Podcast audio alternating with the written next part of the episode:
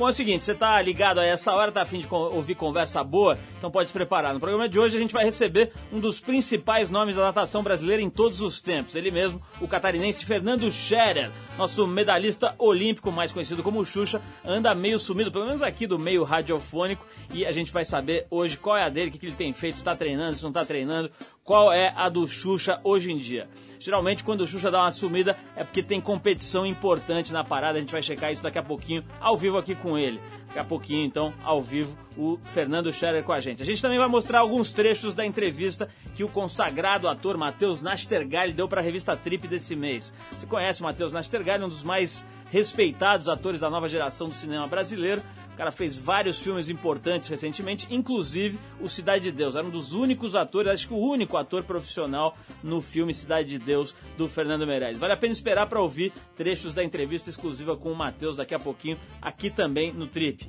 E ainda hoje, no finalzinho do programa, no X-Trip, a gente vai conversar com o arrojado Guilherme Tâmega, que acaba de voltar do Havaí, onde conquistou o Hexa-Campeonato Mundial de Bodyboard. É isso mesmo, nós temos um cara aqui no Brasil, que é seis vezes campeão mundial de uma modalidade esportiva. É isso aí, Guilherme Tâmega representando o país, consegue esse título para o país, para o Brasil. A gente vai falar com ele daqui a pouquinho por telefone. Vamos ouvir logo um sonzinho para você já entrar no clima aí do programa. Chuck Berry com Tulin. Vamos lá.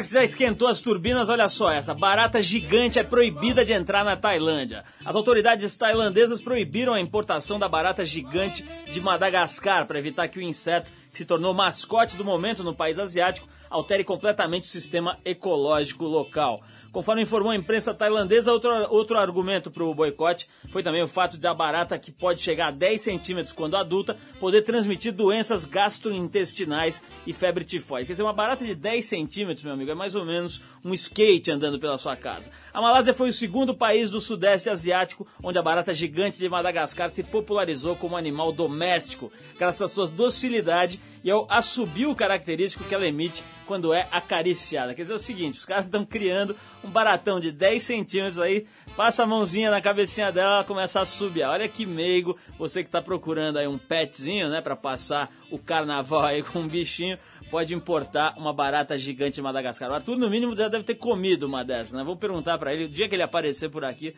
a gente pergunta sobre as baratas gigantes de Madagascar. Olha só, falando no Arthur, a gente continua com aquela promoção para tentar mandar o Arthur para o lugar mais longínquo e fedorento possível. Se você quiser ganhar uma prancha de surf zero quilômetros, pode participar dessa promoção. É só ajudar a gente a mandar o Arthur para bem longe. Você entra lá no site da Trip, www.revistatrip.com.br e procura pelo link da promoção. Você clica lá e escreve para a gente dizendo um lugar bem longe, bem inóspito, bem esquisito para ser o itinerário do Arthur Veríssimo na sua próxima viagem de reportagens para a Trip. Você justifica né, a sua escolha e também não esquece de mandar o seu endereço junto da resposta para a gente poder se comunicar com você, caso você ganhe a prancha, que é, uma, que é olha só essa história, a prancha de surf é um presente do Mano Tchau, ele mesmo, aquele artista que era do Mano Negra, que tem feito muita música boa recentemente, mandou uma prancha aqui pra gente com o logotipo dele pra gente sortear. Então nós estamos dando para você que mandar o Arthur Veríssimo para bem longe. Aliás, nesse momento ele tá bem longe, aí daqui a pouco a gente vai ver se localiza o cara aí para falar com ele.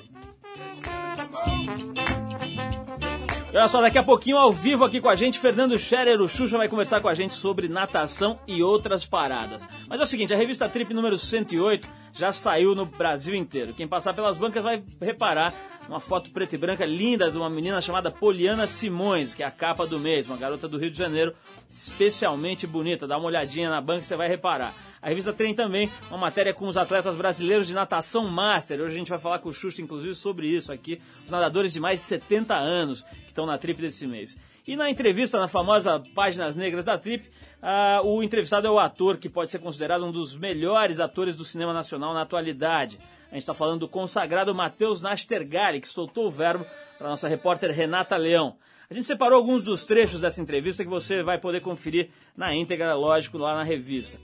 Vamos ouvir uma primeira parte, a gente separou aqui para você. O Matheus falando sobre o set de filmagem do Cidade de Deus. Você sabe, né? O filme causou um impacto gigantesco no país. Tem gente até que acha, que atribui uma boa quantidade de votos ao Lula por causa do, por conta do impacto do Cidade de Deus aí na, na, população brasileira, mas o fato é que o filme não conseguiu a indicação tão, tão desejada aí para o Oscar. Mas não deixa de ser um filme importantíssimo na história do, do cinema brasileiro.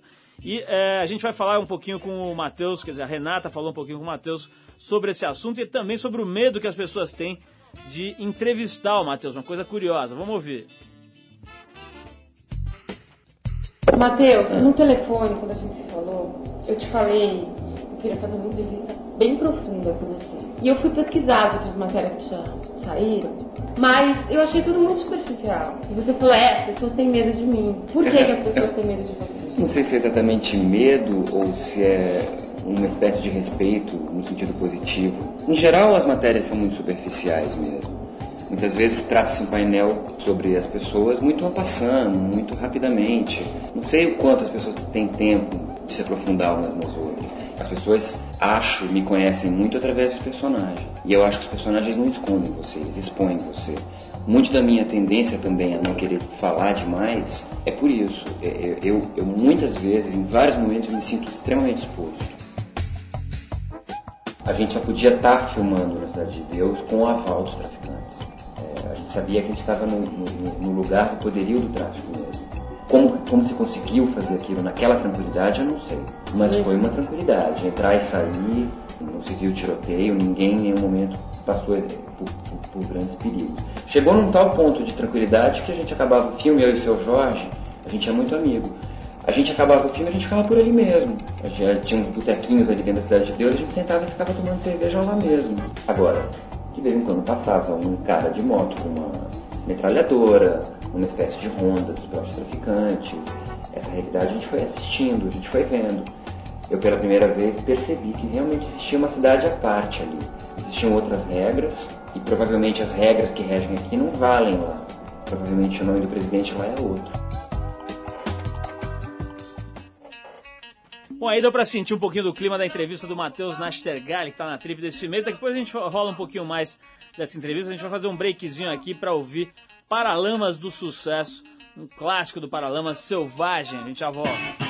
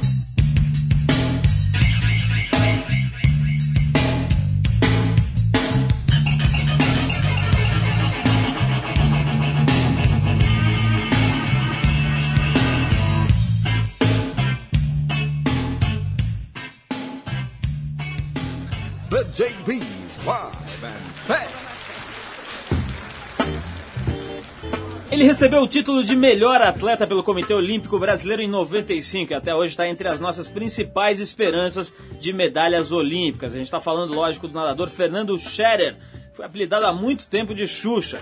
Depois do baque causado pela contusão que atrapalhou todos os planos do Xuxa para Sydney 2000, ele já está se preparando e pensando nas medalhas da próxima Olimpíada e principalmente no PAN que vem por aí. Estamos aqui então com o Fernando Scherer, nos deu, a honra da presença aqui no programa esta noite. Xuxa, bem-vindo, obrigado por você ter aparecido por aqui nesta madrugada de terça-feira. Não vou dizer que tem uma madrugada fria, né? Mas está uma madrugadazinha enjoada. Obrigado pela tua presença. Obrigado, eu que agradeço, Paulinho. Boa noite, galera. O Xuxa, é o seguinte, a gente conversou a última vez ali na, num, num programa de televisão e você tava bem chateado, né, cara? Num momento que você tava meio, meio, meio desencanado, assim, meio triste com a, com a tua profissão, com a carreira e tal. Conta um pouquinho desses altos e baixos, né, na carreira de um atleta profissional, especialmente de, de alto nível, né, olímpico e tal. Quer dizer, tem épocas que você tem vontade de chutar o balde, né? É, naquela época foi a época que eu tava voltando pro Brasil, largando os Estados Unidos depois de seis anos, voltando pro Brasil porque eu tava sem patrocínio, tinha perdido o patrocínio após a Olimpíada por causa do rompimento dos ligamentos, onde eu tive que ficar afastado das piscinas, dos treinamentos, para fazer a fisioterapia para poder me recuperar. E aí em março mesmo eu voltei pro Brasil, comecei a treinar, mas chateado, mas a coisa que eu mais gostava era nadar e acabei conseguindo o patrocínio da Bridgestone que me apoiou, junto com a Hammerhead, material esportivo de natação, e eu consegui voltar aos treinamentos com toda a força aí para arrebentar nesse ano aí de 2002, no final do ano foi muito bom. E agora 2003 com o Pan-Americano. Agora, como é que é quando você tem um nível como o teu, assim, de, de, de, de esporte, né? Quer dizer, elite mesmo, mundial, uma paradinha dessa, uma, uma encanada dessa, uma entristecida dessa, não dá uma cortada no teu, na tua performance? Para recuperar não é difícil? Ah não, atrapalhou total. Eu fiquei dois anos aí quase que parado, um ano sem competir, sem treinar. Fiquei depois mais seis meses simplesmente treinando e tentando voltar à forma física. Aí comecei de novo a treinar, treinar, treinar e competir depois de setembro. Dei bons resultados que me motivaram. E agora, uma semana atrás, agora, dois dias atrás na verdade, eu estava nadando uma competição no Rio de Janeiro, sem raspar, sem descansar.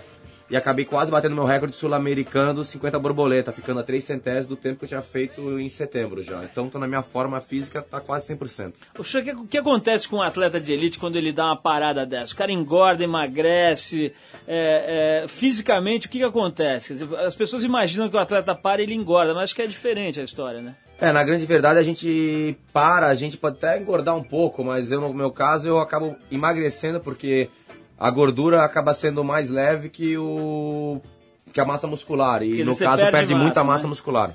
Agora, o, vamos falar um pouquinho daquela tua contusão. Não, é o, não deve ser o assunto que você mais gosta de falar, mas foi um negócio incrível, né? Praticamente na véspera ali, você, Quatro você, semanas antes da você Olimpíada. tropeçou numa escada, não foi isso? Conta aí. Eu tava em casa, tava no meu quarto, uma casinha de dois andares nos Estados Unidos. E fui descer pra cozinha. Aí no último degrau eu torci o pé, o pé direito. Aí pra não cair em cima da mesa de vidro, eu impulsionei o corpo todo, quase 84 quilos, com um pé só virado. E no que eu virei, rompi os ligamentos. Faltava o quê pra competição? Quatro semanas pra Olimpíada. Quatro semanas, né? Que- como é que foi aquele período? Quer dizer, o que que isso causa na cabeça de um cara que tá ali focado a vida inteira praticamente para aquele dia de competição acontece uma fatalidade dessa? Ah, no caso eu tentei esconder uma semana pensando que ia melhorar, que ia desinchar. E imaginei que não ia acontecer nada, que ia dar tudo certo. Aí na, na primeira semana continuou inchado, não conseguia mexer o pé. Aí fiz, os, fiz uns, o ressonância magnética, fiz todos os exames nos Estados Unidos e eles viram que eu tinha três ligamentos rompidos. Aí voltei pro Brasil, comecei um tratamento super acelerado para ver se eu poderia ir pra Olimpíada. Aí na Olimpíada eu fui com o pé mesmo assim inchado e com os problemas todos, já que a gente conseguiu nadar o revezamento e conseguiu uma medalha de bronze. Xuxa, vamos falar um pouquinho dessa história, né? Eu, eu me lembro quando a gente conversou, você tava meio puto mesmo, porque você, você tava me dizendo que, pô, neguinho aqui da imprensa e o Brasil em geral só, só fica olhando as coisas que não dão certo e não valoriza, o país não valoriza de fato as, as conquistas. Você tem um pouco de bronca nesse sentido? Não, eu acho que eles podem valorizar os outros atletas, no caso, se um atleta me ganha, valoriza o atleta que ganhou e não simplesmente coloca "Ó, o Xuxa perdeu, porque eu acho que a nova geração tá aí e tem que ser motivada, tem que aparecer, falar bem das pessoas que vão para uma competição lá fora e que bate um recorde brasileiro, sul-americano. E se um atleta mais conhecido acaba naquela competição errando uma virada e piorando o tempo, deixa ele quieto. Já é um ídolo para quê? O Brasil já tem poucos ídolos no esporte e acabam criticando os ídolos que é tão difícil de conseguir. Agora tem uma coisa que eu sei que tô, tô ligado que te incomoda bastante, que é essa história de nego ficar te patrulhando. Quer dizer, você vai pra uma boate, é, fica até uma- mais tarde numa festa, qualquer coisa, já no dia seguinte já tem alguém falando que o Xuxa tá boêmio, que o Xuxa tá vacilando no treinamento e tal. Isso aí não é meio incômodo? Quer dizer, você ser uma figura pública não é uma coisa dolorosa às vezes? Ah, nesse caso até incomoda, mas não incomoda, porque as pessoas acham, virou lenda, que eu saio à noite e não treino. Se eu não treinasse, eu não alcançava meus recordes, não alcançava meus resultados, que é uma prova individual, eu não tenho ninguém competindo do meu lado ou me ajudando a dar um resultado. Eu nado sozinho contra um relógio. Agora, você, você consegue ter uma vida, quer dizer, a parte do, do nadador de nível olímpico, você é também um cara normal, etc. Você consegue ir pra balada, fazer as coisas que você gosta e tal, ou tem que ficar se policiando, é uma coisa meio, meio neurótica, até de não poder fazer nada. Agora que eu tô levando super a sério de novo pro Pan-Americano, eu acho que tem que se policiar e muito. Tem que dormir cedo, tem que treinar, tem que fazer uma dieta rígida, mas não, não quer dizer que num sábado você não possa dar uma saída e dar uma extrapolada um pouquinho, até mesmo para relaxar. E domingo descansa e segunda-feira começa a rotina. O que acontecia é que toda vez que eu estava no Brasil eu saía bastante, eu estava de férias. Agora eu não estou de férias, agora eu estou trabalhando aqui no Brasil e treinando muito. Me fala, me fala, por exemplo, hoje ou ontem, como é que foi a tua rotina de treinamento e de alimentação? Quer dizer, o que, que você comeu, o que, que você não pôde comer que te deu vontade e o que, que você fez de exercício? Nossa, a minha rotina é normal, mais ou menos a mesma coisa todo dia. Eu acordo na parte da manhã, umas sete e meia da manhã. Eu tomo um café da manhã com suco, um pouco de um shake de proteína, metade, não muito. E como uns dois, três sanduíches com peito de peru, pão integral. E vou pra piscina, Isso- dou... isso- só uma pergunta, isso aí você pode comer à vontade? Se você quiser comer cinco sanduíches, você pode ou não? Tá, não deve, tem que comer uma quantidade certa, assim, uns três, quatro fatias junto com shake de proteína pra ter o carboidrato, ter a proteína e ter a gordura antes do treino. Aí você faz a musculação, toma mais meio shake, Peraí, a musculação quanto tempo mais ou menos de. Uma de hora de musculação, mas bem pesado, ou pesada. pesado? Bem pesada. E é muita repetição, pouca repetição? Eu, me, eu faço os dois. Eu faço série de força e faço um pouco de... Duas séries de força, na verdade, de 12 repetições e série de 6 repetições no mesmo dia. Tá, E isso que horas são mais ou menos no dia? Aí já acabou, são as 9 e meia da manhã. Tá. Aí às 10, 9 e meia, 9 e 45 eu entro na piscina e fico até 11 e E meia. aí você faz o quê? Você faz metragem, tiro? Como é que é o treinamento? Faço metragem com pouco tiro agora nessa fase. É mais uma base aeróbica. É como se você fosse ficar na bicicleta duas horas Tá. em cima, mas puxando um pouco mais o limite. E aí depois tomo mais um shake de proteína, carboidrato durante o treino, esqueci de até comentar. E daí tomo mais. Na piscina um... mesmo você vai Fico tomando. tomando carboidrato para recuperar o glicogênio, para não perder muita massa muscular. E aí almoça, uma hora depois do treino almoça, dorme um pouquinho, até umas duas, duas e meia. Três horas acorda, come de novo.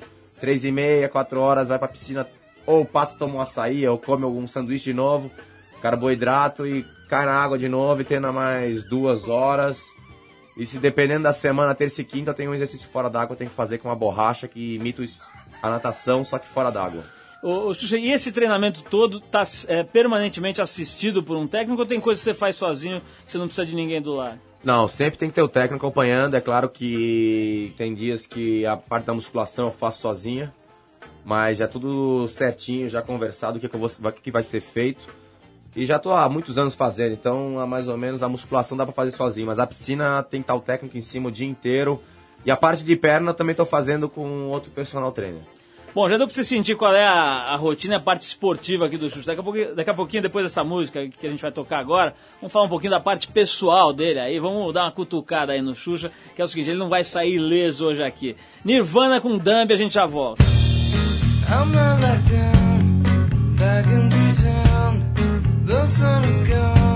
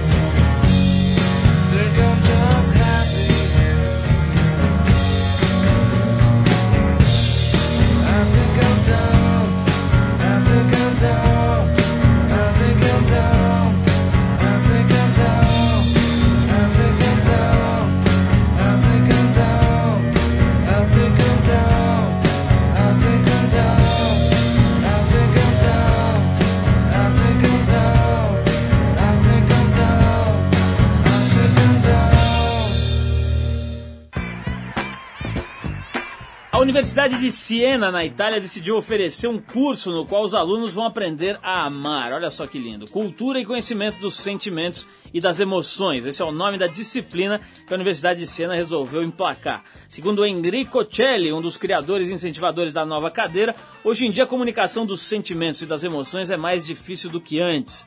Ele explica que antigamente a manifestação dos sentimentos estava limitada ao âmbito familiar e que agora, com a maior liberdade que temos no mundo, a gente se encontra sem instrumentos para transmitir nossas emoções. Ainda de acordo com o Celli, mais de 80% dos problemas emocionais estão ligados à falta de manifestação dos sentimentos das pessoas. O curso oferecido pela Universidade de Siena pretende, por meio de aulas, seminários e exercícios práticos, que os alunos aprendam a amar mais. Olha só que bonito!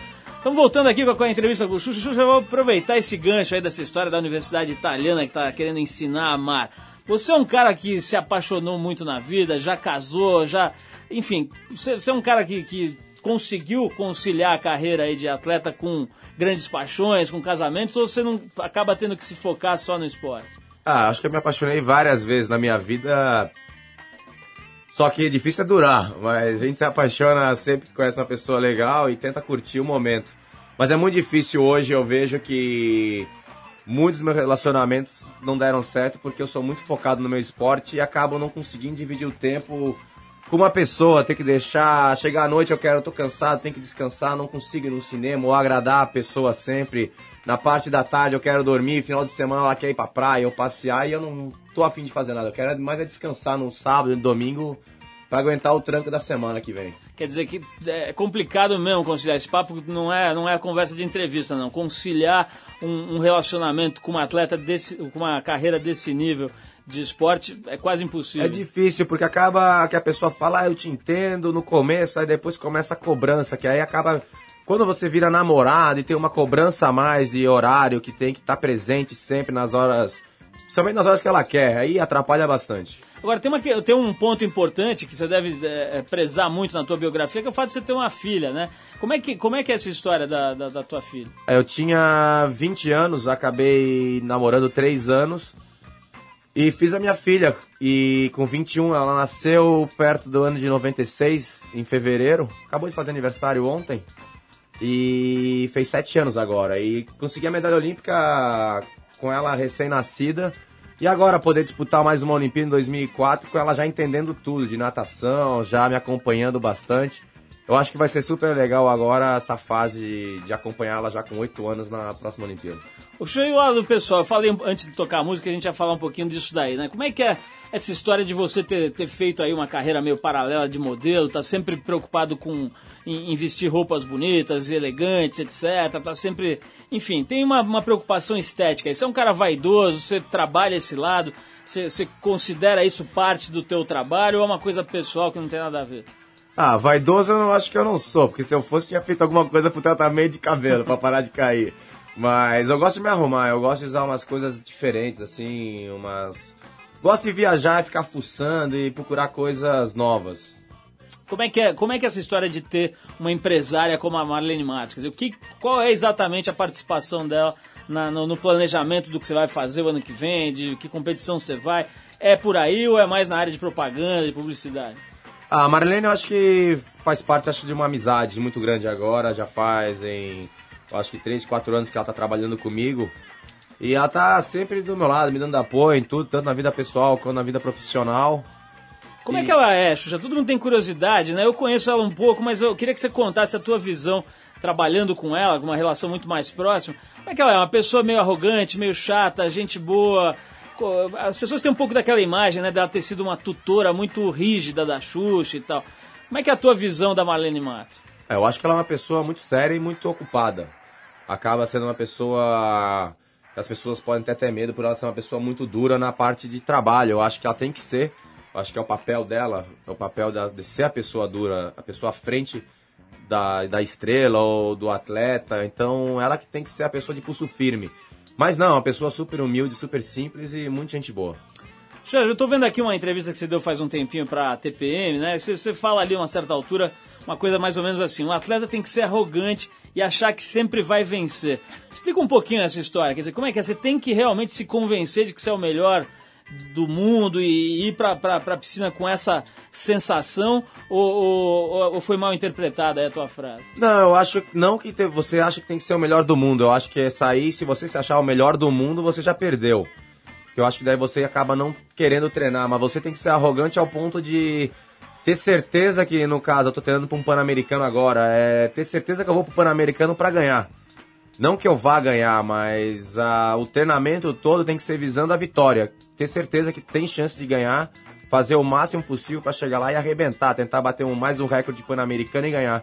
Que aí o, até mesmo o adversário te respeita. Eu acho que ele já te vê nos olhos um, uma coisa diferente, acaba podendo ganhar a prova até mesmo fora d'água, que acaba tendo uma pressão psicológica nos minutos antes da prova. Quer dizer, tem que rolar aquela cara, aquele estilinho Mike Tyson antes da luta ali, que fica fungando e rodeando o ringue ali. Eu acho que até é pior, eu acho que chegar gozando e tirando sarro de todo mundo, eu acho que o pessoal fica. Porque o pessoal tá meio tenso, ainda mais primeiro pan-americano, primeira chance de tentar ganhar um pan-americano. Como a gente já ganhou várias vezes, você chega tirando sarro, o cara vê que tá meio descontraído, relaxado.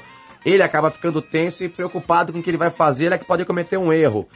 E o legal é agora, tem uma seletiva em abril, e o meu maior adversário são dois, né? Lógico, tem um argentino que está aqui, mas é o maior adversário é argentino. E tem o Gary Hall, que é campeão olímpico e um dos melhores nadadores do mundo na atualidade nas minhas provas, que vai disputar pelos Estados Unidos. Mas rivalidade com rivalidade, eu acho que é o argentino. E ele vai estar no Brasileiro aqui em abril. Eu tô treinando para essa competição para arrebentar. Para ver como eu fiquei muito tempo fora das competições, para ele ver um bom resultado meu de novo, para ele já começar a me respeitar de novo nas competições. Bom, vamos dar mais uma pausa aí, ouvir mais uma música. Depois vou querer falar o último bloco aqui com o Xuxa sobre Adriane Galisteu e Chatice. Se prepara aí, Xuxa. Cidade Negra, ainda com o Ras Bernardo no vocal, falar a verdade. A gente já volta.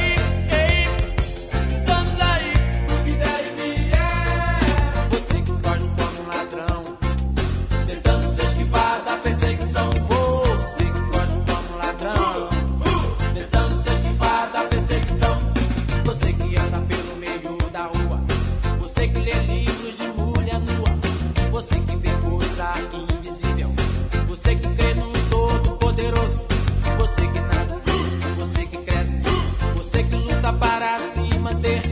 Você que pega.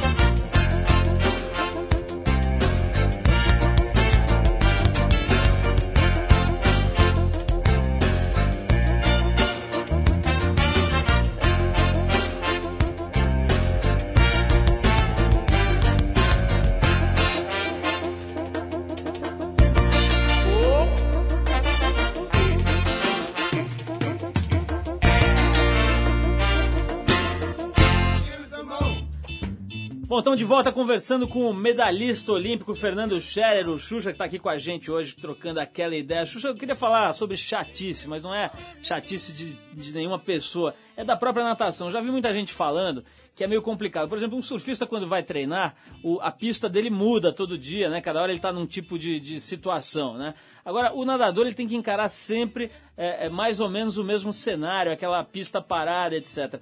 Rola uma coisa de, de tédio, de, de, de, cansar daquela mesma rotina, ou você já passou por essa fase? Ah, eu acho que nunca vai passar. Eu acho que a natação acaba sendo um esporte cansativo, muito solitário e chato pelo lado de não tem como variar. Ou vai fazer tiro de 100 metros, ou tiro de 200, ou tiro de 400, ou tiro de 300, ou tiro de 50.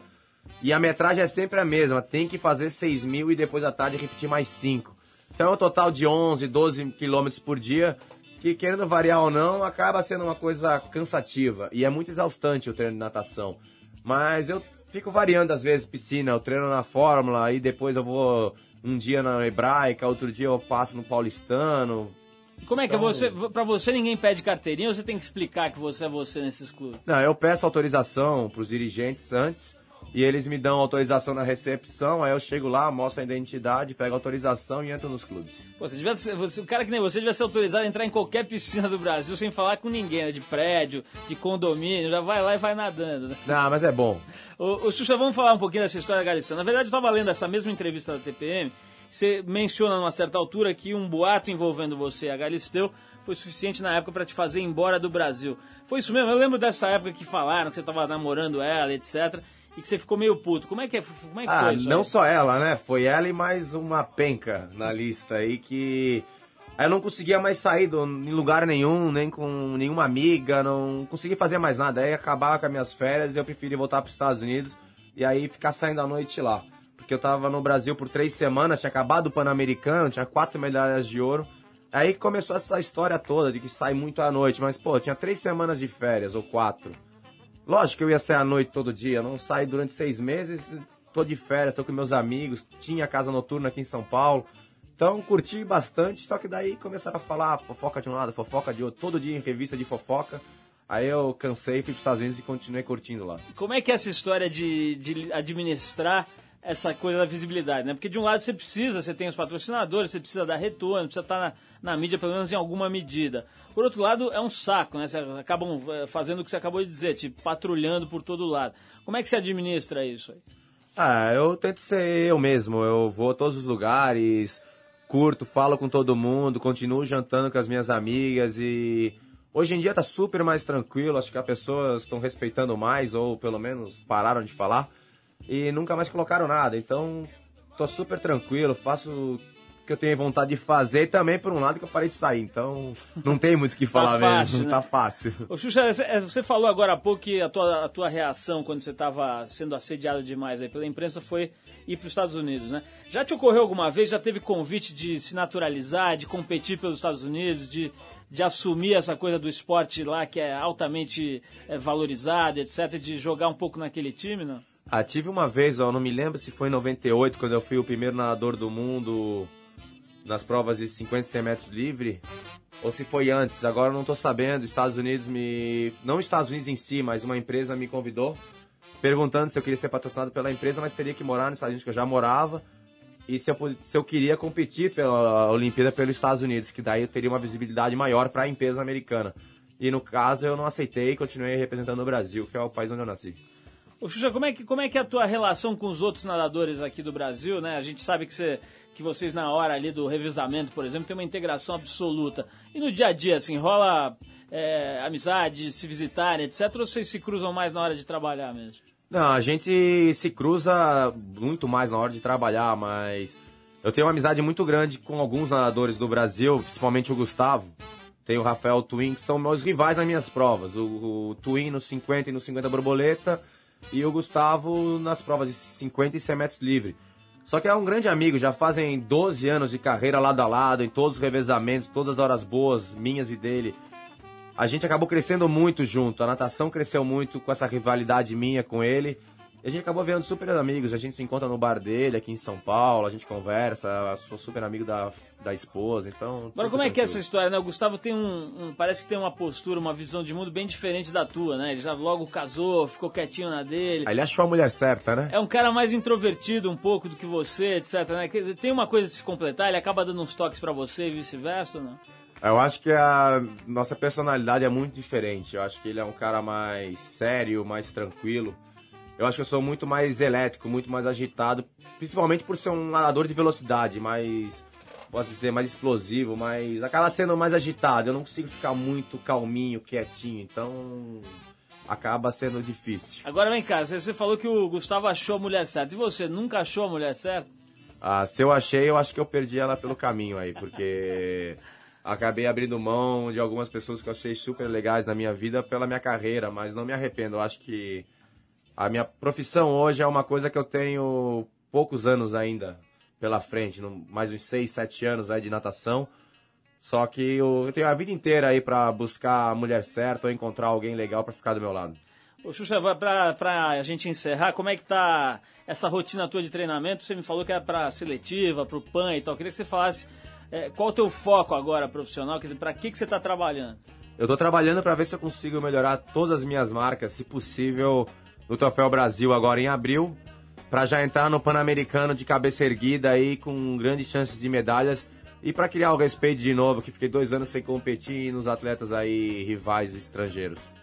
Bom, Xuxa, obrigado pela tua presença mais uma vez. Foi muito legal trocar essa ideia com você. Parabéns pela tua carreira, pelas medalhas olímpicas e por tudo que você fez pelo esporte aqui no Brasil. Espero que a imprensa te deixe em paz, que você jante com todas as suas amigas aí. Obrigado. Tranquilamente. e que você volte aqui para falar mais com a gente depois que você ganhar as próximas medalhas. Obrigadão. Obrigado, eu agradeço. Boa noite a todos.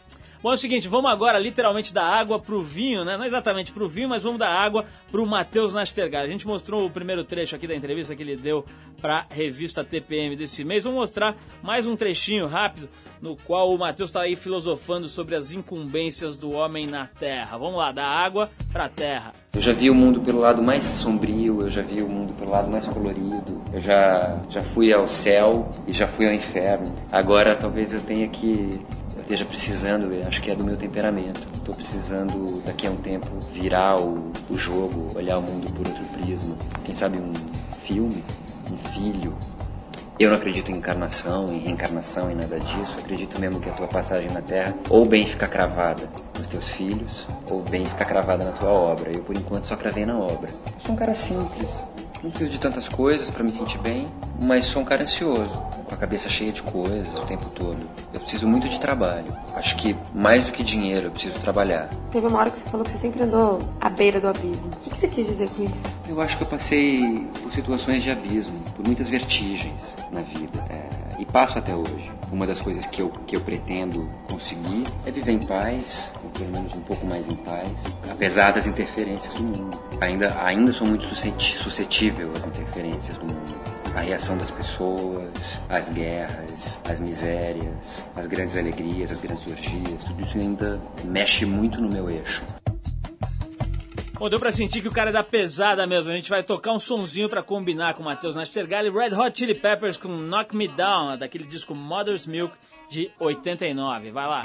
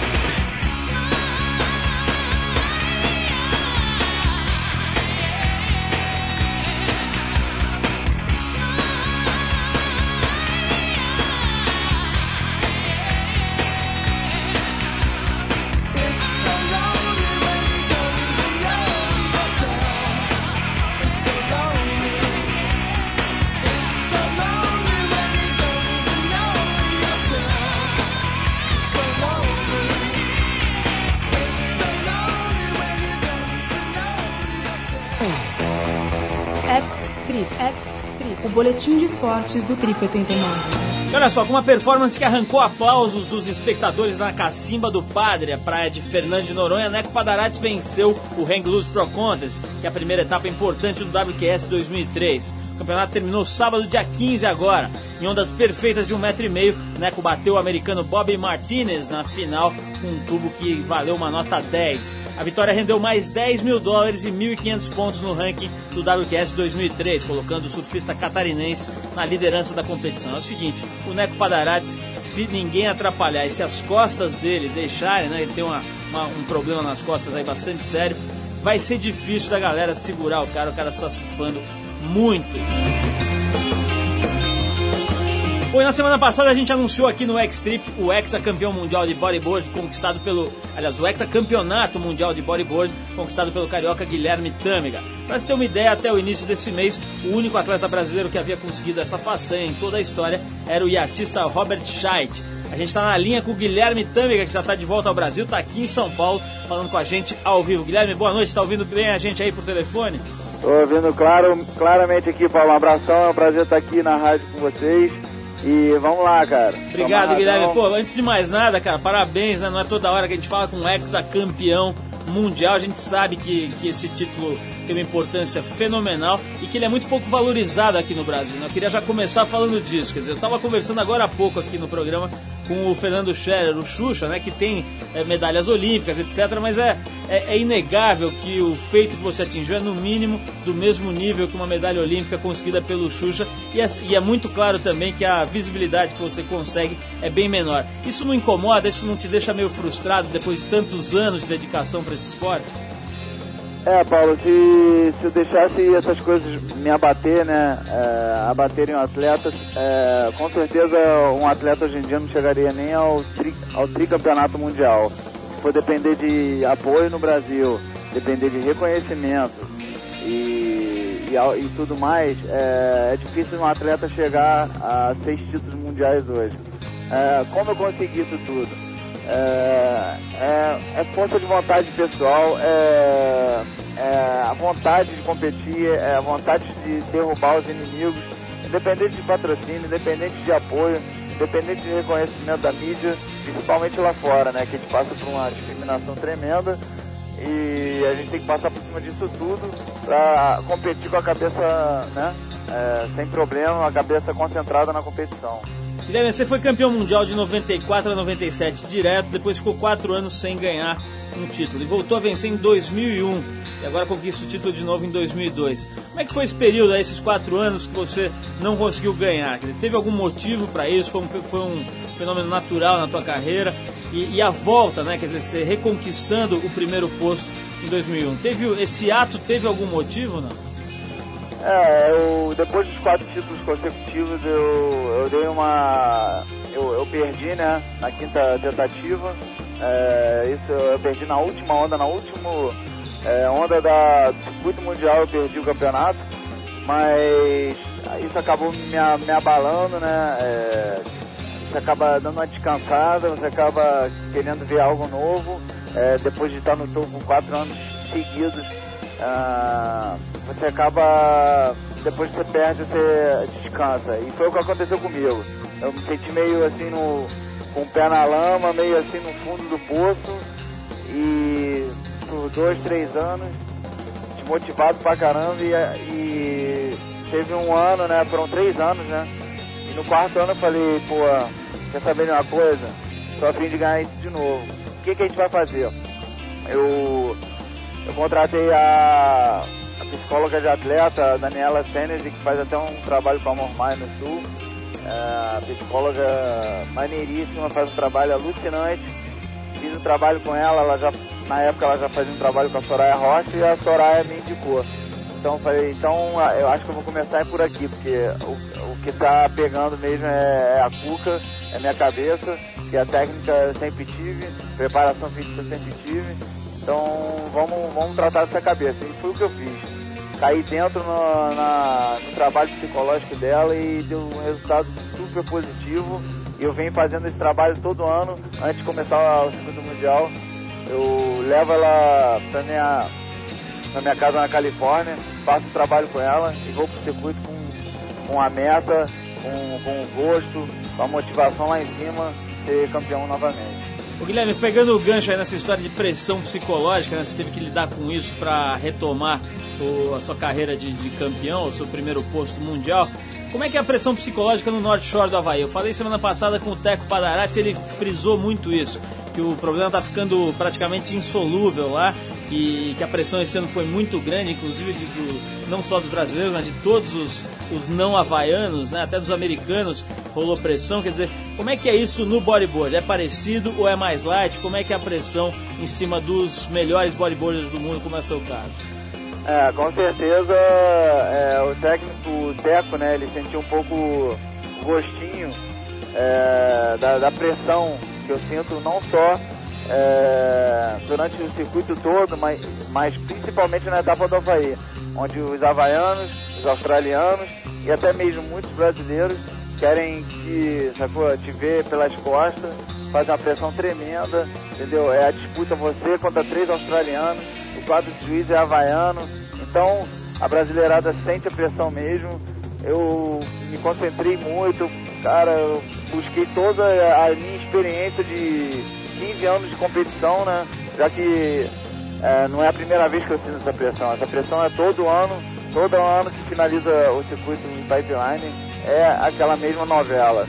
Então eu falei, pô meu amigo, lá vamos nós de novo, vamos né, é, participar dessa novela mais uma vez, mas vamos tirar de letra, né? Vamos erguer a cabeça, não vamos deixar a cabeça baixar para esses caras, entendeu? E vamos fazer nosso trabalho para ser campeão mundial, que é a meta principal. E deu certo mais uma vez. O Guilherme, pelo que eu entendi, quer dizer, a pressão que, que o Teco experimentou, eh, talvez pela primeira vez nesse nível, como surfista, os bodyboarders sentem sempre. Aqui no Brasil dá para ver até pelas revistas de surf uma certa discriminação com relação ao bodyboard, né? Como é que é a tua visão disso? Quer dizer, a imprensa brasileira voltada para o surf parece que não, não tem muito, vamos dizer, carinho pelo bodyboard, é isso mesmo? É, né, Paula? Sabe que a rixa surf bodyboard sempre teve. Então, é, eu, no Brasil está diminuindo. Acho que os surfistas estão respeitando mais o bodyboard.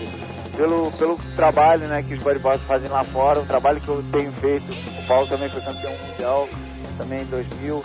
Então, é, a gente representa o Brasil, a gente bota para baixo, a gente é, faz bonito lá fora somos respeitados por muitos surfistas. É, o, onde peca nisso tudo é a falta do surfwear em apoiar o nosso esporte, né? E isso dificulta bastante a nossa evolução, dificulta é, o nosso crescimento, mas é, a gente tenta trabalhar, manter o trabalho sempre, tenta encontrar outros meios para levantar o esporte, para não deixar a peteca cair, já que nós somos os melhores do mundo, não só no masculino como no feminino. Bom, com certeza não estão deixando a peteca cair, pelo contrário, estão botando a bandeira do Brasil lá em cima. Esse foi o Guilherme Tâmega, ex-campeão mundial de bodyboard, falando com a gente ao vivo. Obrigado, Guilherme, um grande abraço e a gente vai ficando por aqui com mais esse Trip 89. O Trip 89, você sabe, é um programa independente feito pela equipe da revista Trip e também da TPM, em parceria aqui com a 89 FM, a Rádio Rock e toda a Rede Rock. Cidade FM de Vitória, 89 de Campinas e a 103 de Sorocaba. Bom, a gente vai ficando por aqui então. A apresentação foi de Paulo Lima, direção de Ana Paula Ueba, produção de Eduardo Marçal, assistência Adriana Lobato, colaboração Bruno Nogueira. Nos trabalhos técnicos hoje, o Super Chapinha, nosso brother velho. Quem quiser escrever pra gente, pode mandar para o seu e-mail para rádio@revistatrip.com.br. rádio@revistatrip.com.br. Terça-feira que vem, meia-noite, a gente tá de novo com você aqui na Rede Rock. Até lá, valeu.